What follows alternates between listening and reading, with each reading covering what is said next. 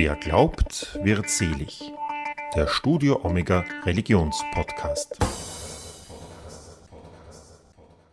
Für viele Christinnen und Christen im Orient ist es wirklich ein Solidaritätszeichen, dass wir noch da sind und dass wir sie äh, nicht nur die Totensteine, sondern auch sie in den Blick nehmen. Und das merken wir im Turbdin. Wir haben jetzt bei unserem Festtag den evangelischen Bischof von Jerusalem gehabt, der genau gesagt hat, kommt zum Besuch zu uns. Wir brauchen euch. Wir registrieren das, dass ihr da seid. Kommt auch in unsere Gottesdienste. Ich glaube, das ist äh, durchaus ein, ein Zeichen von Solidarität und auch ein Engagement, das auch viele Menschen treibt, äh, gerade in diese Regionen zu gehen. Nicht? Herzlich willkommen zu einer neuen Folge von Wer glaubt wird selig, der Studio Omega Religionspodcast, sagt Udo Seelofer. In unserem Podcast begleiten wir Menschen auf ihrem Lebens- und Glaubensweg. Am 25. Juli 2022 begeht die Kirche den Welttag des Pilgerns. Zu diesem Anlass haben wir Andreas Kickinger, den Geschäftsführer des Reiseanbieters Biblische Reisen, online zum Gespräch gebeten. Darin erzählt er mir, wie Pilgerreisen die Menschen verändern und warum sie auch für Christinnen und Christen vor Ort wichtig sind. Welche Bedeutung haben Pilgerreisen denn in Ihren Augen für die Menschen? Äh, ich glaube, dass Pilgerreisen eine, eine Grundsehnsucht äh, von Menschen stillen, an besondere Orte zu kommen, die ihnen oft seit Kindertagen bekannt sind. Äh, ich denke mir, äh, biblische Orte wie Kapharnaum, Bethlehem, See Genezareth äh, sind so Wunschtraumziele, die man seit Kindheitstagen gehört hat. Und dort einmal hinzukommen, stillt eine gewisse Sehnsucht. Ich denke mir, dass dieser Trend zu Pilgern, zu einem durchaus einem Pilgern mit Sinn und auch einem aufgeklärten Pilgern doch ein, ein großer Megatrend der Zukunft sein wird. Hat die Tatsache, dass das eben so Wunschtraumziele sind, auch etwas damit zu tun, dass man eben seit Kindheit an schon immer diese Namen dieser Orte hört und man da schon vielleicht auch eine gewisse Vorstellung davon im Kopf hat? Ich glaube schon, dass diese, äh, man, man hat sicher eine Vorstellung, äh, manchmal ist es eine Enttäuschung im wahrsten Sinne des Wortes, wenn man an manche Orte kommt. Gleichzeitig ist es aber oft wirklich eine große Begeisterung, einfach äh, auch zum Beispiel biblische Texte in einem bestimmten Kontext dann zu verstehen. Ich denke mal, der See Genezareth, wenn man am Berg der Seligpreisungen ist, kann man gedenken der Seligpreisungen. Man merkt dann vielleicht auch, dass die Seligpreisungen äh, wichtiger sind. Die biblische Botschaft ist wichtiger als wie der Ort. Ob es die Seligpreisungen und die Rede, die Bergpredigt genau an dem Ort gegeben hat, werden wir nicht entscheiden können. Ob es eine theologische Komposition ist, ist noch einmal eine andere Frage. Aber dass diese Bergpredigt genau zu diesem Ort passt, und ob es jetzt 100 Meter weiter drüben oder herüben ist, ist dann äh, eigentlich nicht spannend oder eigentlich auch dann nicht mehr wichtig. Der See Genezareth ist wichtig, Kapharnaum als Heimat Jesu, wo er selber sagt, das ist eigentlich meine Stadt. Das ist spannend. Die ganze Gegend, wo er Jüngerinnen und Jünger äh, beruft, das macht spannend und dort zu sein und das selber erleben zu dürfen, das ist für viele Menschen ein Wunschtraum. Ähnlich äh, das Gehen, das bewusste Gehen auf diesem Weg, zum Beispiel nach Santiago de Compostela, darum feiern wir ja am Montag den Weltpilgertag, nicht? wegen dem Jakobusfest. Welche Pilgerreisen bietet biblische Reisen denn an? Ja, wir haben natürlich begonnen als Reisedienst des katholischen Bibelwerks und der evangelischen Bibelgesellschaft mit dem nobelsten Pilgerziel, mit dem Heiligen Land, weil es eben dort biblische Geschichte am, am meisten spielt. Äh, wir haben dann in den 70er Jahren, 80er Jahren unser Portfolio ausgeweitet, sich auf den Spuren der Bibel, vor allem in die umliegenden Länder, dort wo biblische Geschichte ganz besonders gespielt hat. Ich denke an Jordanien, Syrien, äh, Ägypten, äh, weil eben da Exodus-Erfahrungen auch der Ort in Antiochien am Orontes, wo Christen das erste Mal Christen genannt wurde. Wir sind dem Apostel Paulus sehr dankbar, dass er so viel gereist ist. Die Apostelgeschichte gibt ja ein ganzes Itinerar. In, allein in der Türkei sind 114 Orte äh, in der, im Neuen Testament erwähnt. Zypern, Malta. Das hat sich aber dann ausgeweitet auf nicht nur auf den Spuren der Bibel, sondern insgesamt auf den Spuren äh, der Christenheit. Wie würde Mitteleuropa aussehen, wenn es keine iroschottischen Mönche gegeben hätte? Ohne deren Missionstätigkeit gäbe es in Bayern und in Österreich kaum Klöster. Und da hat sich einfach eine gewisse Ausweitung ergeben, äh, so dass quasi der gesamte europäische Bereich und darüber hinaus natürlich der Nahe Osten aber auch die Welt der Religionen, ich denke an Sri Lanka oder Indien oder China, durchaus äh, ein spannender Bereich für uns als biblische Reisen sein kann.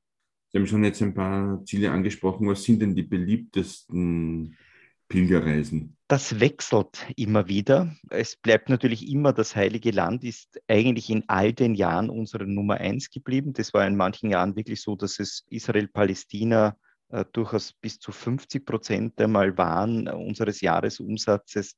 Äh, das hat sich in den letzten Jahren eingebändelt auf ein geringeres Niveau, aber immer meistens Nummer eins, wenn nicht gerade irgendwas weltpolitisch so bewegend ist wie bei der zweiten Intifada rund um 2000, 2001, 2002, dass das Heilige Land gar nicht ging oder jetzt zuletzt in der Pandemie ein Jahr lang durften wir nicht einreisen. Und dann wechselt es entweder zwischen dem Nahen Osten und eben jetzt zum Beispiel sind ganz beliebt Destinationen äh, wie Griechenland, Zypern, Malta.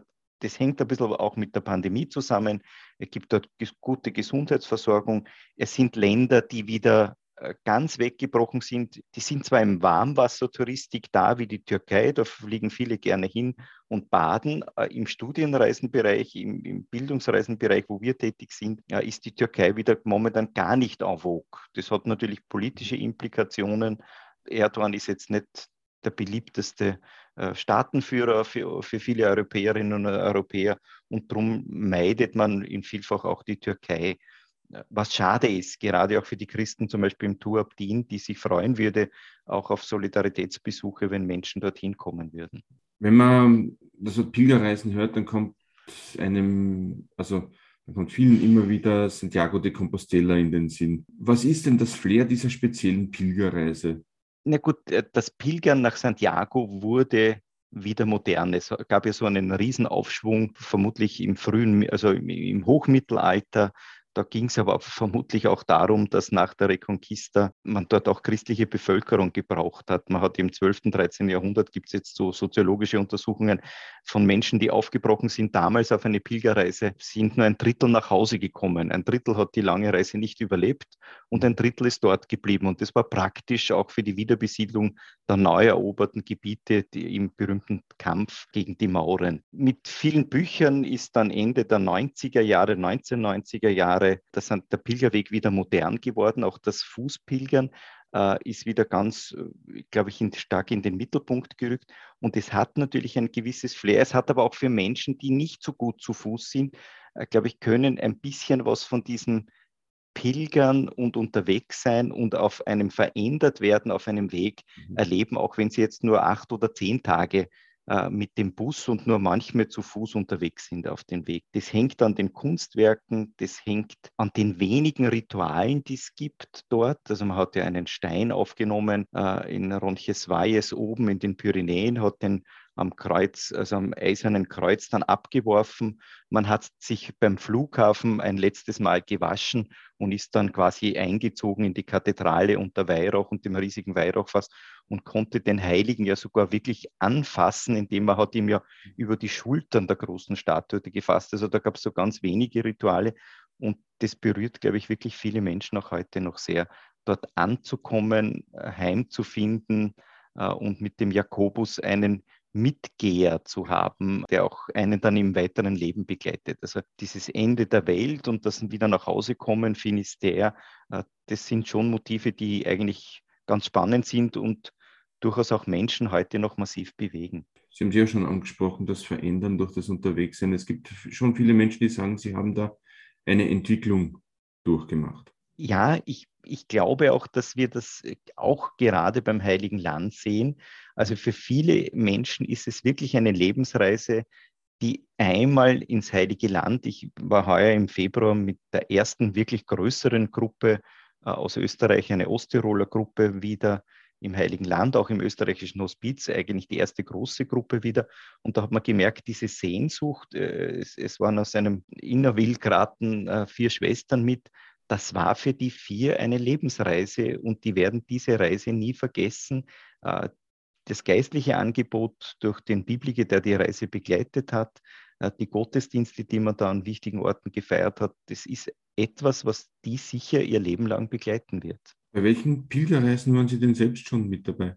Na, ich schaue, dass ich zwei, dreimal im Jahr, wir sind ja doch überwiegend Bürotäterinnen und Täter, meine Kolleginnen und ich, aber wir schauen schon, dass wir immer wieder unsere Reisen äh, auch selber begleiten.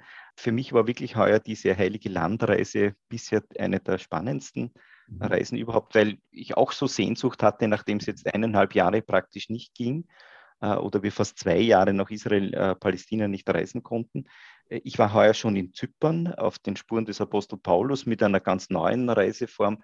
Wir nennen sie klein und fein. Wir wohnen nicht in einem Hotel. Wir haben in einem äh, alten griechischen Dorf gewohnt äh, mit der Gruppe, waren dort jeden Abend äh, bei der orthodoxen Kirchenwirtin Abendessen, haben nicht in einem Hotel gegessen, sondern also es war eine sehr äh, geruhsame, aber durchaus auch in der Auseinandersetzung mit der großartigen byzantinischen Kunst, die es dort gibt in den Scheunendachkirchen, auch eine tief spirituelle und eigentlich auch eine tief spannende Reise. Und ich denke mal, das ist eigentlich immer wieder spannend, dass wir in unserem Beruf auch die Möglichkeit haben, solche Reisen zu machen. Das erinnert mich an eine vorige Folge von unserem Podcast. Da haben wir den Journalisten Wolfgang Machreich auch zum Thema Pilgern interviewt und der hat es beschrieben als Pilgern ist Beten mit den Füßen. Können Sie mit der Beschreibung was anfangen? Kann ich auf jeden Fall was anfangen. Pilgern ist eigentlich fast nicht organisiert ist. Es ist ein bisschen weniger als wie Wallfahrten. Wallfahrten ist ja oft sehr organisiert, sehr strukturiert. Äh, Pilgern ist eben das Gehen auf einem Weg. Und ich kann mir das gut vorstellen, dass das wirklich das Beten mit den Füßen, äh, auch das Ankommen, immer wieder überrascht werden, äh, das ist, denke ich mal, so auch ganz eine, eine spannende Geschichte für Menschen. Reisen sollte eigentlich nur jemand, der sich überraschen lassen kann. Man muss ja mit Überraschungen umgehen können und die einfach auch verändernd sein können und dies ganz spannend machen zu reisen. Ne? Welche Erlebnisse haben Sie denn am meisten überrascht auf Ihren Pilgerreisen? Also für mich ist immer wieder die Begegnung mit Bethlehem ein das schon im Studium war, hatte ich, war ich zuständig für ein Referat für die Geburtskirche und insofern begleitet mich dieses Bethlehem seit Beginn an. Da ging es natürlich um die Baugeschichte. Was ist konstantinisch? Gibt es noch einen konstantinischen Fußboden? Was ist aus der Zeit des berühmten byzantinischen Kaisers Justinian? Wir haben kaum eine so alte Kirche überhaupt äh, auf der Welt. Jetzt sind die Mosaiken wiederhergestellt worden. Äh, also Bethlehem berührt mich immer noch am meisten. Wir haben 2012 durften wir gemeinsam mit dem Stift Herzogenburg und den niederösterreichischen Kindersommerspielen äh, ein Kinderfest, das ist jetzt genau vor zehn Jahren gewesen, in Bethlehem veranstalten. Und äh, da sind dann plötzlich bei diesem Kinderfest ganz in der Nähe gibt es argentinische Schwestern, die schwerstbehinderte Kinder betreuen. Und die kamen dann und haben mit diesen Kindern, mit diesen schwerstbehinderten Kindern am Kinderfest auch teilgenommen mit großer Begeisterung mit den Kindern. Und dann haben sie zu uns gesagt, ihr müsst zu den Kindern und zu den Jesusen, die heute geboren werden, gehen. Also geht es 100 Meter weiter in unser Kinderheim, kümmert euch um diese, so wie wir es tun, um diese Kinder, die heute in Bethlehem geboren werden. Und, und das hat mich tief bewegt und, und äh, ist auch mein Engagement für das Caritas Baby Hospital und so weiter, weil wir uns wirklich um die Kinder, die heute in Bethlehem geboren werden, auch noch kümmern müssen. Mhm. Und nicht nur auf das Kind, das vor 2000 Jahren, wo wir seine Geburt zumindest dort feiern. Das wäre ja auch ganz im Sinne von Jesus, oder? Das wäre ganz im Sinne von Jesus. Und darum leben das auch diese Schwestern. Sie haben ein, ein indianisches Kreuz aus Südamerika, ist quasi ihr Zeichen. Und das sind sechs argentinische Schwestern, die durchaus im Sinn des Papst Franziskus dort äh, ihren Dienst tun, wirklich an den Ärmsten und Schwächsten äh, der palästinensischen Gesellschaft dort. Inwiefern prägen einen diese Begegnungen, die man da unterwegs auch macht, dann selbst? Sehr. Also ich muss schon sagen, also dass das wirklich ein, ein unheimlich bereichender Job. Es ist nicht nur ein normaler Job, sondern wirklich ein, eine, eine Berufung im wahrsten Sinne des Wortes auch. Gerade, wir nennen uns ja Menschen erleben, Kulturen begegnen. Also auch die Begegnung ist uns ein ganz wesentliches Anliegen. Klar kann nicht jede Gruppe jeden Tag irgendeine Begegnung haben. Man müsste das ja noch umlegen. Stellen Sie sich vor, in unsere Pfarrgemeinden würde jede Woche eine andere japanische Gruppe auftauchen. Da wird es auch irgendwann einmal unlustig. Aber für viele Christinnen und Christen im Orient ist es wirklich ein Solidaritätszeichen, dass wir noch da sind und dass wir sie äh, nicht nur die Totensteine, sondern auch sie in den Blick nehmen. Und das merken wir im Turbdin. Wir haben jetzt bei unserem Festtag den evangelischen Bischof von Jerusalem gehabt, der genau gesagt hat, kommt zum Besuch zu uns. Wir brauchen euch. Wir registrieren das, dass ihr da seid. Kommt auch in unsere Gottesdienste. Ich glaube, das ist äh, durchaus ein, ein Zeichen von Solidarität und auch ein Engagement, das auch viele Menschen treibt, äh, gerade in diese Regionen zu gehen. Mhm. Paulus Schwestern in Tarsus, da gab es drei Schwestern, die dort am eigentlichen Museum, die Kirche ist ja eigentlich in der Türkei nur ein Museum, die sind dankbar, wenn man dorthin kommt und wenn man mit denen Gottesdienst feiert. Nicht? Also das sind so prägende Erinnerungen. Warum sind denn diese Solidaritätsbesuche, wie Sie es nennen, äh, aus Sicht der Ortsansässigen wichtig? Äh, ich glaube, dass Sie merken, das hat der, der Bischof aus, äh, der evangelische Ibrahim Assar aus Jerusalem sehr betont. Er sagt immer, Klar, es gibt im Heiligen Land vielleicht noch zwei Prozent Christen und Christinnen, vielleicht sogar noch weniger. Aber sie fühlen sich nicht als, gerade durch die äh, Besuche, sie sehen sich nicht als Minderheit. Sie gehören zu 1,4 Milliarden Christinnen und Christen auf der ganzen Welt und das merken sie dadurch, dass wir sie besuchen. Also sie kommen nicht aus dem Blick und es ist nicht nur so, dass wir quasi ein, ein religiöses Disneyland besuchen, das entleert ist von Menschen, sondern dass dort wirklich seit Jahrhunderten oder seit Jahrtausenden äh, Christinnen und Christen gleichberechtigt mit ihren muslimischen und jüdischen Mitbürgerinnen wohnen. Wechseln wir mal kurz das Thema. Biblische Reisen hat jetzt 50-jähriges Jubiläum gefeiert, kürzlich. Und wenn Sie da auf die Geschichte von Biblische Reisen zurückblicken, was fällt Ihnen besonders auf? Ja, zuerst fällt mir auf, unsere erste Reise war tatsächlich ins Heilige Land, genau am 3. Februar 1972. Damals wurden auch gerade Olympische Spiele in, äh, in Japan eröffnet. Äh, es war damals schon der Reiseleiter ein katholischer Chorherr und ein evangelischer Judaist. Mhm. Die, der Schwerpunkt dieser Reise war damals sicher ein durchaus im judenchristlichen Dialog. Shalom Ben Chorin wurde besucht. Äh, also es war ganz stark ein Fokus auch auf die älteren äh, Geschwister im Glauben auf das Judentum.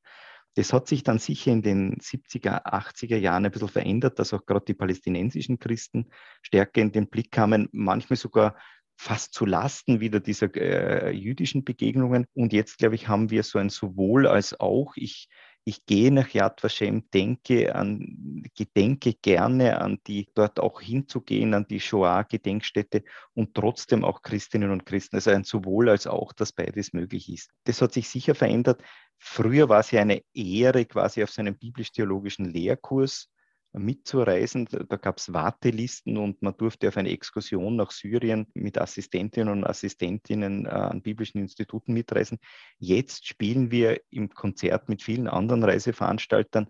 Also das heißt, es gibt auch Marketing und wir sind einfach ein Mitspieler innerhalb eines großen Konzertes von vielen anderen Reiseveranstaltern, die natürlich auch viele unserer Destinationen anbieten. Wir glauben aber, dass wir eine ganz besondere und wichtige Nische mit diesem religiös motivierten Tourismus, äh, den wir sehen und auch, dass die Bibel ins Blick, in den Blick kommt und so, dass wir da ganz ein wichtiger Player äh, in, diesen speziellen, in dieser speziellen Nische von Studienreisen, Bildungsreisen bilden. Welche Feierlichkeiten sind denn anlässlich des Jubiläums noch geplant? Also weitere Feierlichkeiten sind keine mehr geplant. Also wir haben quasi mit, einem ganz, mit einer ganz kleinen Feier begonnen, wirklich am, am Geburtstag, am 3. Februar haben wir gefeiert, dem Administrator des Stiftes Kloster Neuburg mit dem Neffen de, unseres Gründers, des Chorherrn äh, Norbert Höslinger, direkt beim Verdöner Altar. Also das hat, glaube ich, besser passt es nicht am goldenen Altar ein goldenes Jubiläum zu feiern mit einem Wortgottesdienst, äh, mit den Vertreterinnen, äh, mit den beiden Bibelwerksdirektorinnen, katholisches Bibelwerk, also das war Ding. Und wir haben jetzt im Juni einen Festtag auch mit internationalen Gästen gehabt und wir lassen das Jahr jetzt, unser Jubiläumsjahr ein bisschen ausklingen und sind froh, dass wirklich der Herbst jetzt wieder trotz Pandemie äh, und die wird uns begleiten, wieder wirklich auch ein, ein Reise, äh, eine halbwegs normale Reisesaison ist. Und mit vielen Reisen auch ins Heilige Land, äh, nach Zypern, nach Santiago. Ich denke mal, das ist eigentlich das Schönste, dass wir mit so vielen Menschen und Hunderten und Tausenden heuer auch noch einfach Reiseerlebnisse feiern können, für die wir einfach als Reisedienst seit 50 Jahren zuständig sind. Was macht denn Biblische Reisen jetzt als Reiseanbieter so besonders? Also ich glaube, dass wir in vielen Bereichen wirklich Expertise und Erfahrung haben. Wir sind im, im Heiligen Land sicher einer der führenden Veranstalter mit irrsinnig viel Gefühl auch für das Land, mit viel Know-how. Das, glaube ich, ist einmal, wir haben sehr gute Mitarbeiterinnen und Mitarbeiter, die sich wirklich um die Menschen, die sie betreuen, kümmern. Ich glaube, das merken wir auch einem irrsinnig hohen Stammkundenanteil. Ich glaube auch, dass wir im Konzert der normalen Studienreiseveranstalter deshalb durchaus auch ein, ein wichtiges Wort, mitzureden haben, weil wir das jetzt nicht religiöses Reisen heißt nicht ein Reisen mit Scheuklappen oder mit dem Gebetsbuch in der Hand oder so. Manchmal wurde das in den 70er, 80er Jahren durchaus despektierlich genannt, sondern es ist ein bewusstes Wahrnehmen der Wurzeln des jeweiligen Landes. Ich kann an den religiösen Wurzeln der Länder nicht vorbeigehen. Und insofern ist es für die Geschichte eines Landes einfach auch spannend, äh, auch zu den religiösen Wurzeln und das nicht aus dem Blick zu nehmen. Irgendwer hat einmal gesagt, äh, europäische Geschichte ruht auf drei Hügeln. Wir haben sicher den Hügel von Golgotha mit dem Christentum, wir haben äh, Athen äh, und wir haben Rom. Äh, und in, in dieser Mischung und man muss immer alle drei Dinge auch sehen, also Kultur, Religion, auch die Menschen heute, äh, das macht es eigentlich spannend. Wir gehen nicht vorbei an einer Weinkost oder einer Whisky-Verkostung in Irland, weil das heute auch noch Irland dazugehört. Äh, das heißt aber, wir werden im, äh, das Book of Kales in Dublin uns anschauen und trotzdem dann auf ein Guinness gehen. Und ich glaube, in dieser Spannung und Mischung, das macht biblische Reisen aus. Dann habe ich noch eine letzte Frage. Warum würden Sie anderen Menschen denn eine Pilgerreise empfehlen? Ich würde es Ihnen deshalb empfehlen, weil es, glaube ich, für viele Menschen auch äh, so ein, ein bisschen eine Auseinandersetzung mit den eigenen Wurzeln ist. Und ich merke immer wieder, dass auch Menschen, die durchaus einmal so eine, vielleicht auch eine gesunde Distanz haben zu manchen und sagen, na, und das, das brauche ich nicht oder so, dass der Ort sie dann verändert. Das merken wir immer wieder bei Reisen die Orte sind nicht anders. Der Himmel steht ihnen in Klosterneuburg oder in Wien genauso offen wie in Jerusalem oder am See Genezareth. Aber wir merken schon, dass es Orte gibt, wo wir anders sind. Also das Gehen nach Bethlehem, wir brauchen bibeltheologisch jetzt nicht diskutieren, ist es wirklich der Geburtsort oder das ist nicht wichtig an dem Ort dann. Auch in Nazareth oder am See Genezareth, einmal in Dalmanuta draußen am See Genezareth Gottesdienst zu feiern, das verändert Menschen und das wünsche ich vielen Menschen, dass sie einfach diese Eindrücke haben können, auch wenn sie durchaus eine gesunde Skepsis äh, gegenüber Glauben oder sonst irgendwas haben. Ich glaube, dass die Orte sie verändern werden. Okay, Kinga, ich denke, das war ein gutes Schlusswort. Vielen lieben Dank, dass Sie sich die Zeit genommen haben. Danke, danke fürs Interview. Das war Wer glaubt wird selig, der Studio Omega Religionspodcast für heute.